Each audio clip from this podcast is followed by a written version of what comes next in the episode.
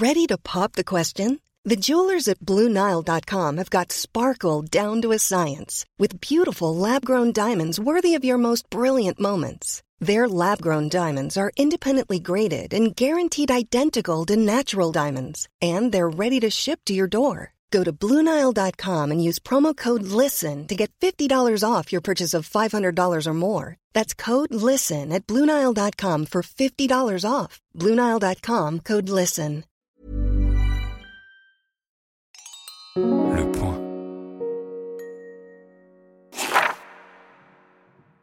Durant toutes mes journées, je contemplais avec fascination, au nord et à l'ouest, les confins éblouissants du désert et leurs lignes raides et frémissantes de lumière, comme une abstraite sommation, conscient que leur beauté était empoisonnée par la menace qui se cachait derrière, mais sans en mesurer tout l'abîme. D'ailleurs, cette menace faisait rire les soldats. Leur confiance était totale et je me demandais dans quoi ils la mettaient. Si c'était dans leurs armes et dans leurs chars, dans l'inconsistance de ces ennemis incernables, ou, c'était le plus probable, dans la personnalité de leur chef. Lorsque, le matin, les troufions que j'eus le temps de connaître parfaitement frappaient à la porte branlante et mal fermée, et entraient bruyamment sans attendre ma réponse avec des galons d'eau pour ma toilette, ils avaient et eurent jusqu'au bout l'air totalement insouciant, presque légers, dans leurs uniformes délavés, avec leurs bottes délacées et leurs crânes rasés. Ces horizons et ce qu'ils recelaient, c'est un jeune capitaine qui me les avait indiqués, décrits et expliqués, debout avec moi sur la terrasse le jour de mon arrivée. Avant de partir pour cette absurde affaire, j'avais longuement examiné des cartes et ouvert cent fois Google Earth. Ce qui fait que, pendant tout le trajet depuis Bagdad, je me remémorais avec assez de justesse le relief et la succession des principales villes où l'on passait. Salem Abdallah, qui était venu m'attendre à l'aéroport et que j'interrogeais parfois, tandis que nous roulions vers le nord, pour avoir confirmation de ce que j'ai déduisais, avait fini par se tourner et par me demander, d'un air admiratif et feignant la suspicion, si je connaissais déjà l'Irak. En dépassant Mossoul et en passant au large de Dou Chaloukin, je crus apercevoir le tel de l'antique Khorsabad. En arrivant à destination et en attendant d'être présenté au général Radban, ce qui évidemment n'arriva pas tout de suite, j'avais posé quelques questions à ces officiers qui me recevaient et me faisaient la causette dans la grande salle du rez-de-chaussée. Avec le jeune capitaine, j'étais sorti ensuite pour la première fois sur la terrasse du premier étage, et j'avais découvert le spectacle des montagnes et du désert. C'est de lui que j'entendis les premières explications sur ce que cachait chaque point de l'horizon, les montagnes de l'Est derrière lesquelles se trouvaient les forces kurdes, et l'horizon étal au nord et à l'ouest, au-delà duquel commençaient les zones tenues par ce que l'on n'appelait pas encore l'État islamique. Bonjour euh, Sharif Majdalani. Bonjour et Valérie. merci beaucoup pour cette lecture extraite de votre nouveau roman euh, qui est retenu dans la sélection du prix Femina euh, 2021. Dernière oasis apparu chez Actes Sud et c'est une vraie enquête euh, géopolitique avec un suspense digne d'un polar qui se déroule en Irak sur fond de pillage du patrimoine artistique en temps de guerre. Mais c'est aussi un roman qui est une réflexion profonde sur l'histoire et le pouvoir des hommes, sur leur destin collectif, et dont la justesse résonne très fortement avec notre désarroi planétaire. Ce n'est pas seulement un plaisir de vous avoir dans ce studio euh, du Point à Paris, où vous arrivez depuis le Liban. Euh, vous y êtes né en 1960, vous vivez, vous écrivez et vous enseignez à Beyrouth, chef du département des lettres françaises de la faculté des lettres et sciences humaines de l'Université Saint-Joseph, où euh, vous n'allez pas souvent en ces temps de confinement et vos étudiants non plus les pauvres. Euh, vous êtes l'auteur de sept romans publiés jusqu'ici aux éditions du Seuil, depuis l'histoire de la Grande Maison en 2005. Et ce plaisir, il est doublé de la chance que nous avons par vous d'être reliés à votre pays euh, si douloureusement touché ces derniers temps par cette explosion notamment du 4 août 2020 dont les conséquences sont encore si manifestes aujourd'hui. Alors ce 23 septembre, euh, où nous nous retrouvons ici à Paris, le Premier ministre du Liban euh, récemment nommé est justement en visite auprès d'Emmanuel Macron et le juge courageux qui enquête sur cette explosion, sur les responsables de cette explosion, euh, est, en, est en danger. Alors euh, ne vous inquiétez pas, on ne va pas, pas faire un entretien euh, politique, mais votre nouveau roman est si imprégné euh, du chaos de l'histoire, il remet tellement en question euh, les, les politiques que je ne pense pas être euh, tout à fait hors sujet littéraire.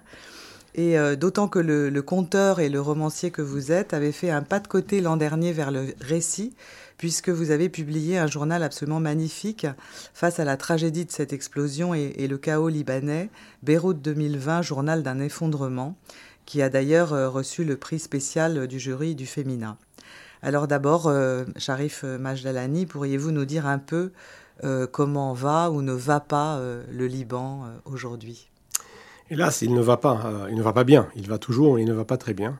On est dans, un, dans une situation de chaos euh, généralisé dont on ne voit pas le bout, et c'est surtout ça qui est le plus dur parce que finalement, dans des pays où le désordre s'installe, on sait qu'à un moment donné, euh, il y a des solutions. Le, plus, dur dans ce pays, c'est qu'on ne voit pas trop les solutions.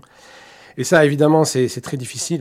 Tout est difficile au jour le jour, mais le plus difficile, c'est euh, le côté psychologique.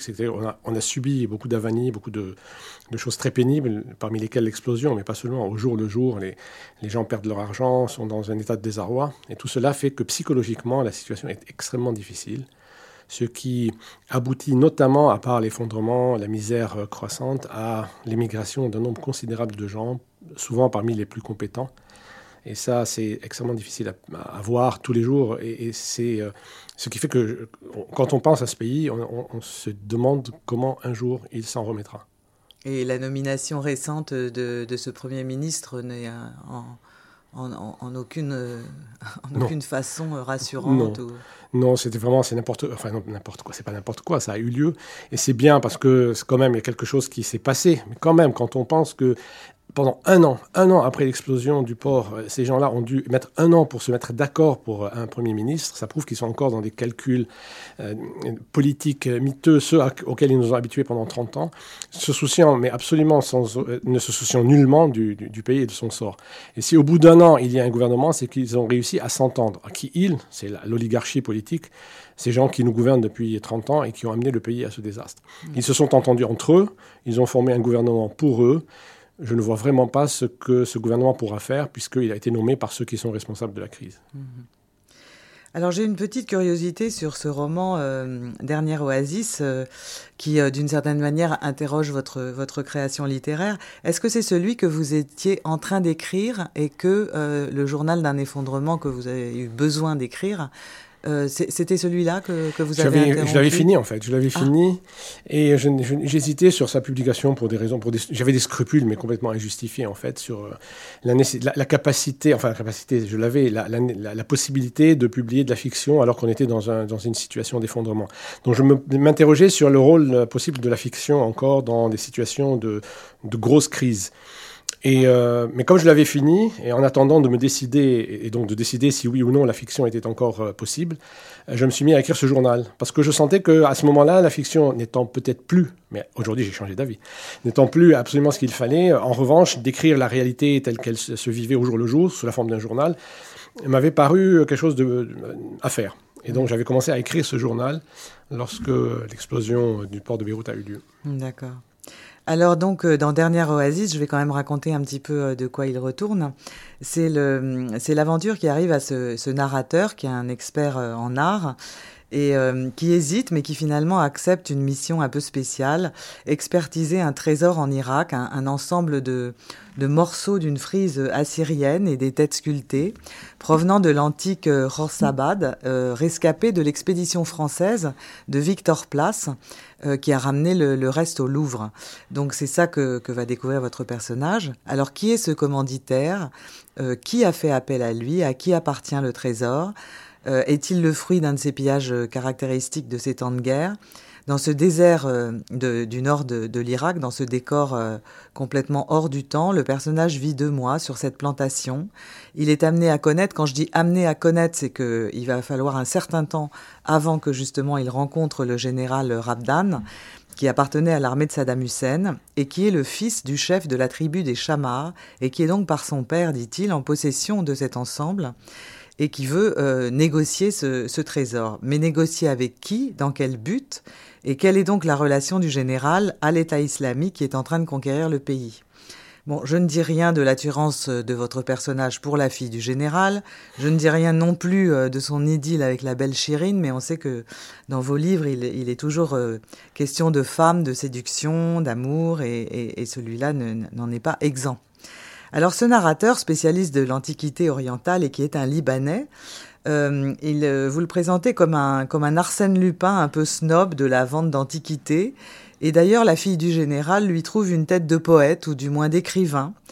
Et hum, justement, il dit que, qu'il va raconter l'histoire.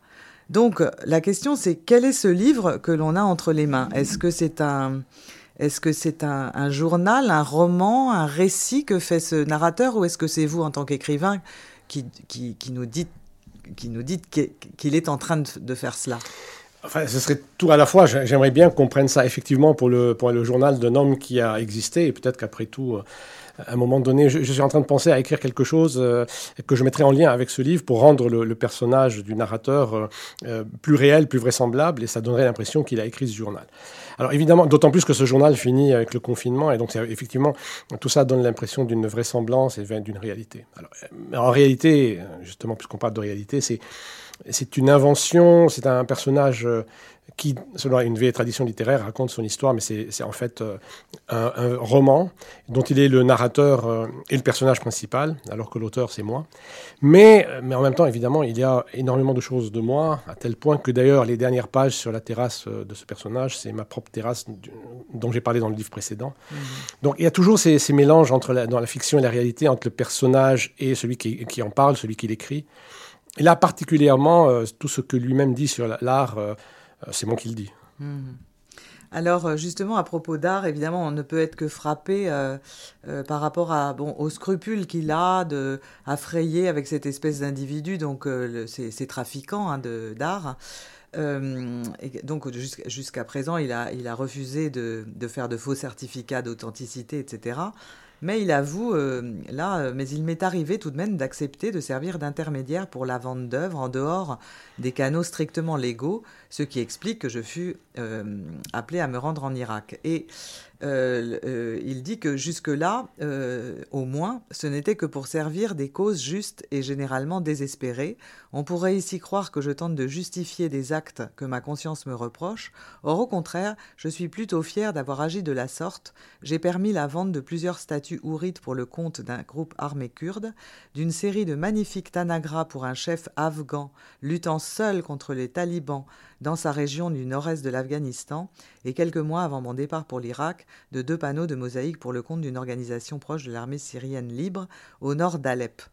Et là, je voudrais euh, évidemment, avec l'Afghanistan et ce qui revient en boomerang, euh, savoir euh, quel est votre, votre intérêt, votre sensibilité justement à ce patrimoine artistique et à, que vous mettez là directement en relation avec des, des justes causes. Je, suis, bon, je, suis, comme beaucoup de gens, je, suis passionné d'art en général. Maintenant, si je dois réfléchir, je n'ai même pas besoin d'y réfléchir. Moi, ma, passion réelle, c'est la, peinture italienne du XVIIe siècle, du XVIe et XVIIe siècle. Il m'était difficile de, situer ça en Irak. Je ne vois pas très bien ce qu'un tableau de Titien aurait été fait en Irak. Encore que, on peut toujours trouver. Mais, euh, j'ai aussi beaucoup, je, me suis beaucoup euh, intéressé, et d'ailleurs, c'est plus qu'un intérêt, c'est une vraie passion aussi pour l'art euh, oriental, mais pas l'art oriental nécessairement antique, mais l'art oriental qui est le reflet des mélanges et des, relations entre les diverses cultures qui ont passé en Orient. Et quand, par exemple, dans l'extrait que vous avez cité, je parle des tanagras, les tanagras, ce sont des petites sculptures euh, d'origine hellénistique dont on a retrouvé des exemples en Afghanistan, ce qui est très très, très loin. Et je trouve que euh, la présence grecque en Afghanistan a donné lieu à un art syncrétique comme ça, dans lequel se mélange le bouddhisme et l'art hellénistique. Et ça, ce sont des choses que je trouve absolument merveilleuses. Et les découvrir, et découvrir donc le fait qu'à un moment donné de l'histoire, toutes ces populations très complexes et très éloignées les unes des autres sont entrées en contact, me, cause la même émotion esthétique que de, voir l'œuvre elle-même. Donc penser à son origine euh, est aussi fort émotionnellement que de la que, n'importe quel beau tableau du, de, l'art européen, par exemple. Mmh. Et euh, vous avez euh, pour cela, pour cette proximité, une documentation, une presque un professionnalisme, parce que vous citez donc les relations de, votre expert avec le British Museum, avec Sotheby's, avec le Loup. On a l'impression que vous connaissez ces milieux par cœur. Alors ça, c'est le romancier qui a qui s'est fait faire des dossiers, qui a une documentaliste, qui, qui quoi, qui prend des notes. Comment vous travaillez? Absolument rien, rien de tout ça. Et euh, parce que non, rien de tout ça, euh, mais en fait, j'aime ça depuis très longtemps. C'est-à-dire que c'est tout, ce qui est dans mes livres ou qui paraît être de la documentation est en fait le résultat d'une curiosité que j'ai eue depuis que je suis gamin, en fait. Pour toutes ces questions, y a l'art, l'histoire, l'art et l'histoire, en fait, deux choses qui m'ont toujours passionné, et puis la littérature, bien entendu et que j'ai emmagasiné. Et tout ça reste, reste comme ça en dépôt quelque part en moi. Et le moment venu, je l'utilise en fait. Donc il y a une espèce de réservoir de savoir que, que j'ai acquis par ma curiosité mes intérêts personnels. Et à un moment donné, j'utilise tout ça. Alors, je me suis pendant longtemps intéressé aux questions de, vente d'art, etc. J'étais abonné, par exemple, à la Gazette de l'Hôtel Drouot. Et là, évidemment, ça vous donne des idées incroyables sur la manière avec laquelle tout ça fonctionne. Mais ça, il y a très longtemps, je ne pensais même pas écrire un, livre, un, jour un livre comme celui-là. Et puis ça arrive et j'utilise toutes ces, données, toutes ces choses-là. Et puis évidemment, j'invente, j'invente, je fabrique parfois des choses. La seule chose, la seule, ce que je ne me permets pas, c'est de dire n'importe quoi et puis de, laisser, de laisser aller. Je vérifie toujours alors je demande l'avis, mais après coup, euh, pour, que, les spécialistes valident euh, ce que j'ai écrit. Alors c'est toujours très risqué parce qu'un jour je risque de tomber sur quelqu'un qui me dit que tout ce qu'a écrit est faux. Et là, ce serait bien embêtant. Jusqu'à aujourd'hui, tout ce que j'ai écrit était approximativement acceptable. Et là, tout récemment, une archéologue euh, importante de Beyrouth qui dirige un musée archéologique de l'université américaine a lu le livre et m'a dit mais c'est pas possible. C'est comme si tu parlais de moi en, en parlant de l'archéologue, mais en même temps, d'où est-ce que tu sais toutes ces choses? Alors je lui ai répondu la même chose que je viens de vous répondre. D'accord, d'accord. Alors, par ailleurs, euh, votre œuvre, en général, navigue euh, justement dans différentes époques historiques. ça, c'est une première caractéristique. Et puis, elle balance entre l'aventure, l'errance, le voyage et puis l'inscription très forte dans un lieu qui est souvent familial, euh, souvent une maison, bref, un, ancrage. Et euh, comment s'explique ce, mouvement de balancier, soit entre les livres, soit à l'intérieur même de vos livres? Est-ce que c'est lié à votre biographie je ne sais pas, non, peut-être pas, ou alors ma biographie euh, au sens plus généalogique, historique, parce qu'effectivement, euh, mes, mes, deux grands-pères ont dû partir. L'un d'entre eux, surtout, a été effectivement un grand, un émigré errant, d'une certaine manière. Euh, il y a ça, et il y a aussi peut-être aussi quelque chose lié à, une sorte d'identité libanaise qui est toujours qui est déchirée entre le fait de rester, de rester sur un lieu, euh, dans une sorte d'ancrage, de construire une maison, la maison étant évidemment le symbole de la, de la, de, la réussite, ou pas en tout cas, mais de la de l'appartenance à une famille au sens très large du terme, comme on l'emploie en Méditerranée, une sorte de clan et la nécessité pour pouvoir vivre aussi de partir. L'émigration a été fait partie de l'histoire de du Liban. Donc l'histoire libanaise est faite d'errance et de et d'ancrage. Ma famille a vécu ce, double, cette double expérience, mais par ailleurs, ça, les deux m'intéressent aussi. Peut-être que c'est pour ça que ça m'intéresse.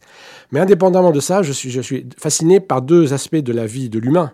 Sa, sa, capacité, enfin, l'envie de, de, cultiver la terre, d'avoir des terres autour de soi, en fait. D'être au milieu d'un territoire euh, qui nous appartient. Et euh, l'errance, le fait d'aller découvrir des paysages fabuleux, etc. Et dans les, dans les deux cas, je pense que ceux qui aiment rester ou ceux qui aiment partir sont des contemplatifs. Parce que souvent on dit que les, les aventuriers sont des aventuriers et qu'on les oppose aux gens qui restent et qui contemplent. Moi, je pense qu'un aventurier est surtout quelqu'un qui cherche à contempler plus que celui qui reste à sa place. Donc, tous les deux sont des contemplatifs. Mais donc, les deux aspects m'intéressent, m'ont toujours passionné. Et sans doute que j'ai mis tout cela aussi beaucoup euh, sur le compte d'un livre qui m'a toujours beaucoup euh, impressionné, fasciné, euh, et qui, qui, a, qui possède en lui, qui explore ces deux aspects, c'est l'Odyssée, l'Odyssée d'Homère. L'Odyssée d'Homère, dont on dit souvent, c'est le livre des aventures d'Ulysse. Effectivement, ce sont les aventures d'Ulysse. Moi, je pense que c'est aussi, sinon plus, euh, l'histoire de Pénélope et de sa maison. Donc, c'est davantage l'histoire de la maison d'Ulysse vers laquelle Ulysse revient. Et donc, l'Odyssée met en scène euh, l'errant qui revient.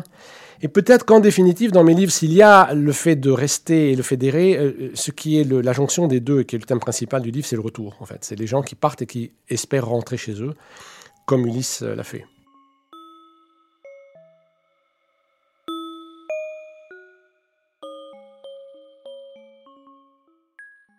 Alors là, euh, pour ce qui est du, contexte géopolitique, euh, vous allez, vous allez, comme je disais, dans différentes époques historiques. Là, on est vraiment dans, dans la proche actualité. On est au printemps 2014, euh, au nord de l'Irak, et, la bataille de Mossoul va avoir lieu, qui, débutera le, 6 juin 2014.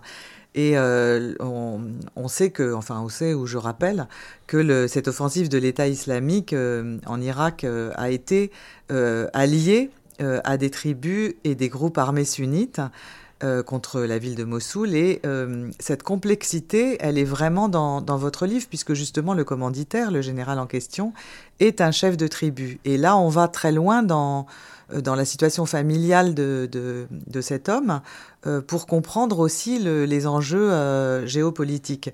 Alors, est-ce que vous avez... Euh, enfin, je veux dire, par où avez-vous pris ce contexte géopolitique? Est-ce que c'est justement les, motifs religieux? Est-ce que c'est euh, euh, voilà le, l'État islamique sur lequel vous aviez envie d'écrire et le danger euh, Est-ce que voilà par où êtes-vous entré dans ce livre? Surtout, en tout cas, certainement pas par l'État islamique parce que ces gens-là ne m'intéressent absolument pas, sauf qu'ils me font peur comme ils ont fait peur à à la planète entière.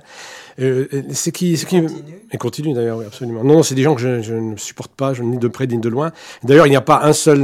enfin, il peut y avoir allusion forcément à l'État islamique dans le, dans le livre, puisqu'il y a à un moment donné un soupçon de, comme vous l'aviez dit, de, de, relation entre le général dont je parle et l'État islamique. Mais euh, ces gens-là ne m'intéressent pas, sauf euh, qu'ils ils, ils m'interpellent en ce sens qu'ils ont failli à un moment donné euh, foutre la planète en l'air, en fait. Pardon pour le mot foutre, mais ils ont réellement mis en, péril l'ensemble de l'humanité parce que ça, les gens s'en rappellent plus, on, on, oublie vite. Mais en juin, et puis surtout en août 2014, lorsque euh, l'État islamique s'en est pris euh, aux diverses minorités et on sentait que ce, ce, ce groupe absolument ravageur allait euh, conquérir l'Irak et même voir la Syrie, on, s'est dit que cela allait vraiment aboutir à une catastrophe planétaire pour la simple raison que d'abord ce serait catastrophique pour l'ensemble de, la géopolitique moyen-orientale, mais que cela entraînerait aussi toute la Méditerranée dans le chaos. Ça allait pousser des millions d'hommes à, se déplacer et les déplacements de population allaient évidemment à se faire en direction de l'Ouest, donc de l'Europe. Et ces populations arrivant en Europe allaient évidemment faire peur, ça allait faire le jeu des démagogues et donc mettre en péril les démocraties occidentales, les démocraties occidentales s'effondrant, c'est le monde entier qui partait. Donc pour moi, ce moment-là et ce groupe État islamique étaient... Euh, on était vraiment à un moment où l'humanité a failli être aspirée par, euh, par ça euh, tout entière. Et c'est ça qui m'intéressait. C'est le moment où on s'est trouvé dans un moment de basculement, parce qu'en réalité, la plupart de mes livres racontent des moments de transition, de passage. Et là, on était vraiment dans un moment de passage, pas seulement d'un pays, d'une communauté qui passe d'un État à l'autre, d'une histoire à une autre, d'une période à une autre, mais vraiment, c'est toute l'humanité qui, a failli vraiment euh, passer de l'autre côté du, chaos. Et c'est ça qui m'intéressait, en fait, c'est ça. Et du coup, évidemment, j'ai dû placer ça dans un environnement. Et cet environnement, il m'a, une fois de plus, toujours intéressé. J'ai beaucoup lu sur les questions tribales. Euh, sur les, relations familiales euh, dans, le, monde, euh, dans le monde arabe. Et, tout ça m'a servi pour construire ce propos sur l'énorme danger que, la planète a connu en juin 2014. Mhm.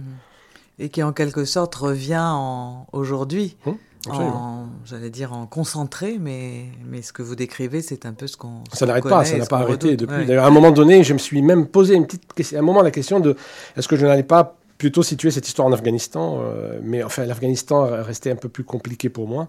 Mais euh, ce qui se passe aujourd'hui en Afghanistan, bon, on a, je pense qu'aujourd'hui en Afghanistan, on a circonscrit le problème puisqu'on a dit aux, talibans, euh, écoutez, faites ce que vous voulez chez vous, mais ne, ne, ne débordez pas. Et je pense qu'ils ont compris la leçon. Donc ça va, mais, mais sinon, la, la, première fois que les, talibans ont agi en dehors de chez eux, ça a été le 11 septembre. Et c'est aussi, ça a failli emmener l'humanité dans les, des dalles du, du chaos. Mm. Alors euh, justement, vous parlez de la fin de la démocratie euh, qui, est en, qui est en jeu euh, justement dans cette débâcle qui, aurait pu toucher toute l'humanité. Et là, il y a des réflexions bon, extrêmement sombres hein, et, vous insistez sur plusieurs gestes qui auraient pu justement faire basculer l'histoire dans un sens ou dans un autre. Alors revenez un peu sur l'histoire de Strauss-Kahn, par exemple, qui est assez étonnante dans, ce, dans ce livre. Euh, alors, et puis il y a, y a, y a d'autres exemples comme ça où finalement on a l'impression que ça se joue à, un, petit hasard que tout. Alors, comment vous? Bah, Il me semble, il me semble effectivement que l'histoire euh, que l'on voit, que l'on lit toujours comme étant euh, une espèce de récit très clair qui est très cohérent, surtout depuis le début, depuis le début, de, depuis le commencement de l'histoire, 3000 ans avant Jésus-Christ jusqu'à aujourd'hui, tous les faits se succèdent de manière assez cohérente, avec on, on, explique tous les faits, et tout cela nous, paraît tout à fait euh, clair. Il me semble que c'est pour une raison très simple, c'est que l'histoire a été écrite, est écrite en permanence par des, historiens, qui, au milieu du chaos de l'histoire, des chaos des significations de, ce qui s'est produit, mettent de l'ordre.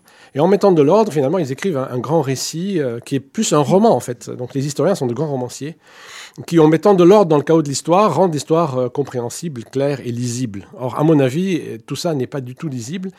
Sauf si on le regarde après et qu'on lui met, euh, qu'on le met dans un ordre que l'on veut. L'ordre que l'historien veut, il, il, le met et il donne à l'histoire un sens. Or, l'histoire part dans tous les sens. Et je crois que l'histoire est faite de, grands tâtonnements, de, de, de hasards, d'événements qui arrivent parce que, je ne sais pas moi, un chef a eu mal à la tête, a eu euh, des, des, à l'estomac, qu'il a perdu quelqu'un dans sa famille qui était fâché le jour euh, où il a dû prendre une grande décision. Et chaque petit événement comme ça, absolument imperceptible, fait aller l'histoire dans une direction qu'elle aurait pu ne pas prendre si un chef ou une circonstance aurait été tout imperceptiblement autre.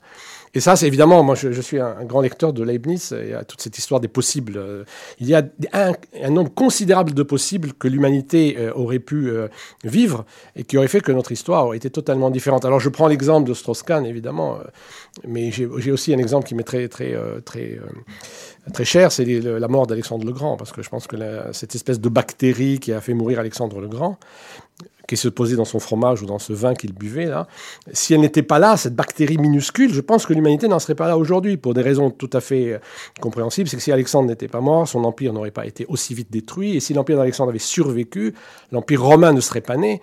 Et si l'empire romain n'était pas né, je pense que le christianisme ne se serait pas répandu si facilement, parce que le christianisme s'est répandu parce que l'empire romain avait homogénéisé la Méditerranée. Et si le christianisme n'était pas né, l'islam non plus ne serait pas né, et le monde serait radicalement différent aujourd'hui. Donc minuscule bactérie dans un un verre de vin que boit un conquérant à Persépolis au IVe siècle avant Jésus-Christ influe sur notre présent. Ben, Strauss-Kahn, c'est la même chose. Moi, j'ai toujours pensé que si, effectivement, ce qui est arrivé, et ce qui est arrivé, ce qui est arrivé est bien arrivé, comme on nous l'a raconté, si cette femme de chambre n'était pas entrée dans la chambre de Strauss-Kahn, si simplement elle s'était aperçue qu'il y avait une serviette qui manquait, ou si une copine à elle, elle lui avait dit, je ne sais pas, moi, tu peux me passer le savon, euh, elle serait pas rentrée au moment où Strauss-Kahn sortait de, je ne sais pas, de sa salle de bain il n'y aurait pas eu ce drame-là, Strauss-Kahn aurait peut-être été président de la République et il est très possible que les choses auraient été très différentes en Europe et dans le monde. Hmm. Bon, on entend là le, romancier qui dit pourtant, euh, page 158, le sens de l'histoire, le sens de l'art dont nous avons besoin pour ne pas mourir, à savoir que tout n'est que chaos sans signification, sans logique et sans but. Pour ne pas mourir de la vérité. Hmm. C'est ce que je dis. C'est une phrase de Nietzsche. Nietzsche dit euh, Nous avons besoin de l'art pour ne pas mourir de la vérité. Moi, je dis qu'on a besoin de l'histoire pour ne pas mourir de la vérité parce que, comme je le disais tout à l'heure, l'histoire, c'est un grand récit fabriqué par les historiens et qui met de l'ordre dans tout ce qui est arrivé dans l'humanité et qui était finalement le résultat de, de, de, l'action d'incompétents, de fous ou du hasard. Mmh.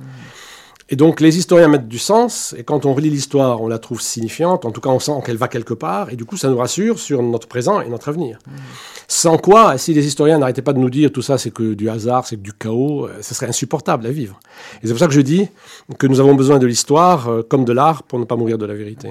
Alors je, ne résiste pas à vous poser euh, une petite question annexe.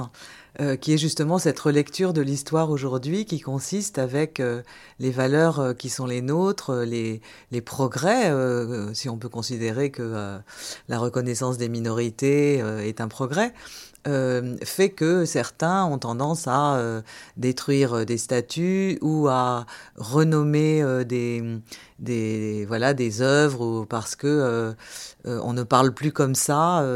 on, on... Qu'est-ce que vous pensez de ce Moi, je trouve c'est déplorable. C'est déplorable pour une raison simple, c'est que ce qui, euh, ce, qui est, ce qui ne va pas du tout dans les, en Orient, par exemple, aujourd'hui, je pense, dans le monde islamique, c'est parce que le présent est encore très, très fortement sous l'influence du passé. Et qu'on n'arrête pas de vivre le présent euh, en, bah, sous, les injonctions du passé. Je pense que ce qu'ont fait les grandes démocraties occidentales, ce qu'a fait l'Occident, c'est précisément de mettre un terme à ce rapport, euh, à cette influence pernicieuse du passé sur le présent, à mettre un terme au passé en, décidant que l'histoire était celle-là. Que ce soit des récits, que ce soit la vérité, mais l'histoire, on l'a lu, on a décidé qu'elle était ce qu'elle était, et maintenant on gère le présent. Recommencer à lire le passé et se mettre à faire en sorte que le passé se mette à influencer notre présent, c'est euh, rouvrir des discussions absolument inutiles, alors qu'en réalité, je pense que tout ce qui se produit l'esclavage ou toutes ces, toutes ces questions dont on parle aujourd'hui, le, le grand génocide des Indiens d'Amérique, ça a eu lieu. C'est pas en cassant des statues que ça ne cessera d'avoir lieu. Je pense que ce qui s'est passé, s'est passé. Ça fait partie de, notre, de, nos, gènes. Parfois, elles sont terriblement détestables, mais elles ont été. Il faut les, garder les regarder en face plutôt que de, passer son temps à vouloir tout changer dans la perspective de ce qui aujourd'hui nous apparaît comme une vérité, alors qu'il y a 100 ans, ce ne l'était pas. Et je pense que l'influence du passé sur le présent et le fait de vouloir aujourd'hui encore relire le passé à la lumière de ce qui nous paraît aujourd'hui comme une vérité, n'est pas une bonne chose. Au contraire, ça, va, ça ranime les, animosités et ça menace une fois de plus les équilibres auxquels la démocratie est parvenue. Et ça, euh, pour un oriental, enfin un oriental, pour quelqu'un qui n'est pas d'Occident, qui regarde l'Occident comme un, lieu où, grâce à la démocratie, le monde est viable, voir que des gens en permanence, pas seulement les, gens qui remettent en question les, les, vieux récits, mais aussi les démagogues, mettent en péril la démocratie, ça nous fait très mal parce que la démocratie, c'est, il me semble aujourd'hui, c'est la chose qui rend le monde viable. Et le monde est viable dans les, dans les pays démocratiques, c'est-à-dire en Occident. Et quand, en dehors de l'Occident, on regarde l'Occident jouer à, à, courir vers le suicide et donc à, la destruction de ce qu'il a fait de plus beau, c'est-à-dire la démocratie, c'est quelque chose de terrible. Mmh. Donc on ne change pas le récit. Non, il ne faut pas changer le récit. Il a été fait une fois pour toutes.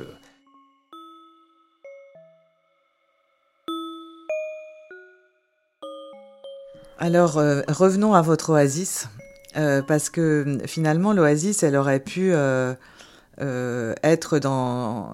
Elle aurait pu se trouver au Liban. Elle aurait pu. pourquoi est-ce que vous, vous, avez choisi de la situer en Irak? C'est pour le contraste entre cette violence-là et le.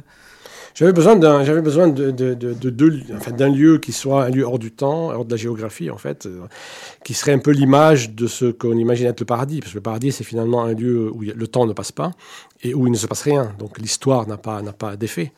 Donc un lieu qui soit un petit peu l'image du paradis. D'ailleurs le paradis est un des thèmes du, livre, puisque ce fameux général un peu toqué veut reconstituer ce qu'était le paradis puisqu'on n'arrête pas de raconter que le paradis de la Bible a été inspiré par les, paysages qui étaient là à ce moment, il y a 3 ou 4 000 ans, alors qu'il n'y a plus que du désert aujourd'hui. Donc j'avais besoin d'un lieu comme ça, extrêmement hors du temps et de l'histoire et de la géographie, mais qui sont environnés de, périls, de périls terrifiants et de périls qui aussi euh, risquaient de, faire basculer le monde dans autre chose. Et ça, ça ne pouvait marcher que dans des pays comme l'Irak. À ce moment-là, le Liban restait, reste encore un pays euh, où ces, euh, ces, grandes, oppositions n'ont pas, pas vraiment cours. Hmm.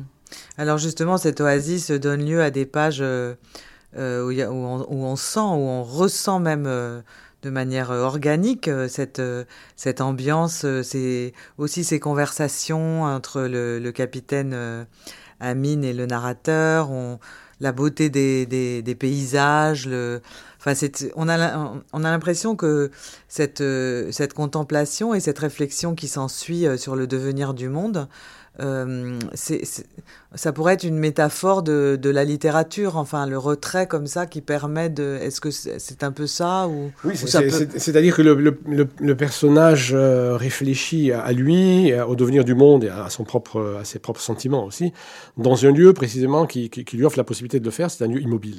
C'est dans l'immobilité qu'on se met à penser. Dans l'action, on pense plus on est pris par ce qui se passe. Et donc c'est précisément dans ces, dans ces moments-là d'extrême calme que l'on peut réfléchir à, notre être au monde.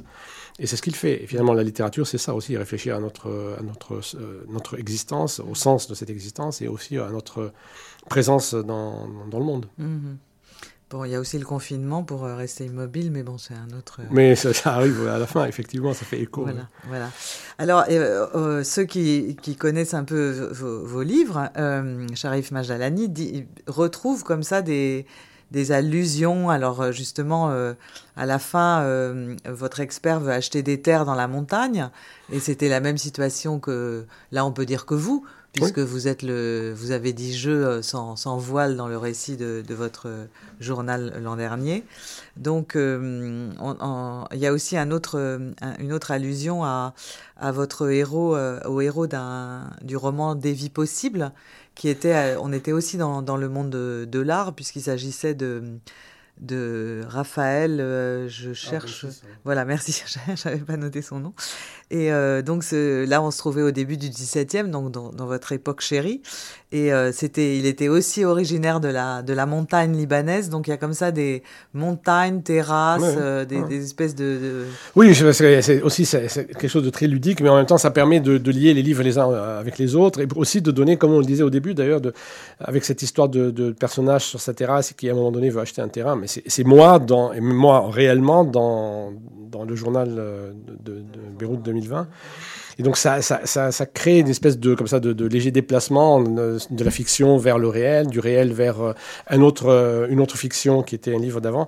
Tout ça, c'est des, des, jeux avec lesquels on, s'amuse quand on écrit, mais aussi qui on l'espère, hein, toujours, l'écrivain espère des choses, que tout cela crée une, véritable homogénéité à l'ensemble de l'œuvre, il lit les, livres les uns aux autres et, donne à l'ensemble de l'œuvre, si j'ose dire, une plus grande cohérence, une, plus grande crédibilité. Mhm. Et euh, donc justement, il y, a, les vies possibles au pluriel, qui était le titre de ce roman. Aujourd'hui, euh, si je prends le, titre de celui-là, qui est Dernière Oasis, où, la trouver aujourd'hui? Aujourd'hui, aujourd'hui. L'Oasis On peut la trouver dans tous les lieux. Euh, je pense que chacun d'entre nous, je crois, euh, cherche, sauf que les gens qui ont des angoisses de, la solitude ou de l'éloignement, chacun d'entre nous cherche un lieu où il puisse, comme on dit, entre guillemets, se poser. je pense que c'est un endroit où euh, plus rien ne bouge. Quoi. Je pense que plus rien ne bouge pour un moment, ne serait-ce que pour un moment, pour une semaine, pour un week-end où soudain les montagnes sont là, on peut voir le ciel, on peut voir les, constellations au-dessus de la tête le nombre de gens qui cherchent un moment où, et un lieu où euh, toute leur vie quotidienne, tout, le, tout ce qui se bouscule dans nos vies et toute l'histoire, les événements autour de nous sont à distance, sont mis à distance. Et je pense que ça, c'est l'oasis. Donc chacun peut la trouver quelque part. Et mon personnage l'a trouvé en Irak par hasard. Moi, je la trouve dans la montagne libanaise, mais n'importe qui peut la trouver, je pense, en Provence ou euh, mm. dans le centre de la France, c'est évident. Ou bien sur un bateau large, hein, c'est pas, ou sur une île. Mm. On la cherche tous, on en a tous besoin. Et je pense que c'est parce qu'on a tous besoin à un moment donné de suspendre la marche du temps et la violence de l'histoire qui nous emmène et qui nous emporte en permanence. Hmm.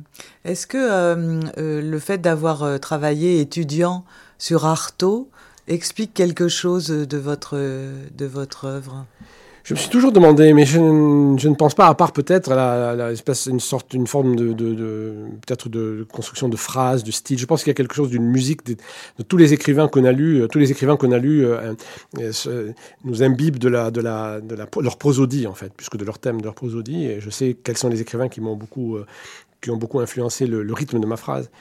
je me demande si Artaud n'a pas eu cet effet-là précisément d'influencer un peu mon certain sens du rythme, un certain sens de la, du, paroxysme dans une phrase, puis ça retombait. Mais sinon, je m'étais intéressé à Artaud pour des questions liées au, à la subjectivité du corps, des trucs que, que j'ai réglés en, faisant, en, finissant cette thèse, en fait. Et une fois que c'était réglé, je n'en plus, j'en ai plus parlé, je crois, à moins mmh, que... Mmh. Et, euh, et, pour finir euh, sur le, vous parliez de, de la difficulté d'écrire euh, de la fiction, donc euh, dans une période de crise euh, aussi forte qu'autour de cette explosion de Beyrouth et euh, du port de Beyrouth. Et, et je voulais savoir quel est, le, quel est dans l'autre partie de votre vie le, le, rôle de transmission à des étudiants? Qu'est-ce que vous leur dites en leur enseignant la littérature? Qu'est-ce que, Et qu'est-ce, qui sont ces jeunes Libanais que vous avez face à vous? Et dans quelle mesure croient-ils ou misent-ils sur la littérature euh, Comme dans toutes les facultés de lettres, je pense qu'on a deux sortes de publics. On a le public qui cherche à travers la littérature un métier, quoi. Donc ils prennent ces études-là pour des études professionnalisantes. Mais il y a toujours une grande partie, la moitié on va dire, qui aime la littérature, tout simplement, qui aime la littérature, l'art, qui ont envie d'écrire. Et ceux-là, ce sont évidemment les plus intéressants généralement. Et à ceux-là, euh, ce que j'essaie de, transmettre, mais ils le savent déjà sans le formuler aussi clairement, puisqu'ils aiment la littérature déjà, c'est que la littérature, c'est ce qui permet de donner du sens. Euh, du sens d'abord au monde, euh, c'est ce qui met de l'ordre dans le monde, qui donne une cohérence aux choses, et qui permet de, donner du sens à nos vies, ne serait-ce qu'en y mettant de l'ordre en les écrivant, par exemple. Et ça permet aussi d'élucider, hein, c'est un instrument d'élucidation, de compréhension, et ça procure des émotions esthétiques et des émotions en permanence. Et euh, c'est ce que j'essaie de leur montrer et de leur montrer que c'est fondamental avec la philosophie. Parce que sans littérature et sans philosophie, je pense que nos sociétés vont vraiment au désastre parce qu'elles ne, ne sont plus que techniques et technologiques. Mmh. Bon, ben voilà un appel euh, euh, pour, pour retourner à, à la, à la lecture tout de suite et de votre livre Dernière Oasis, J'arrive Majalani, qui vient de paraître aux éditions Actes Sud. Voilà, bah, je vous remercie. Merci beaucoup à vous, pour, c'était super. Le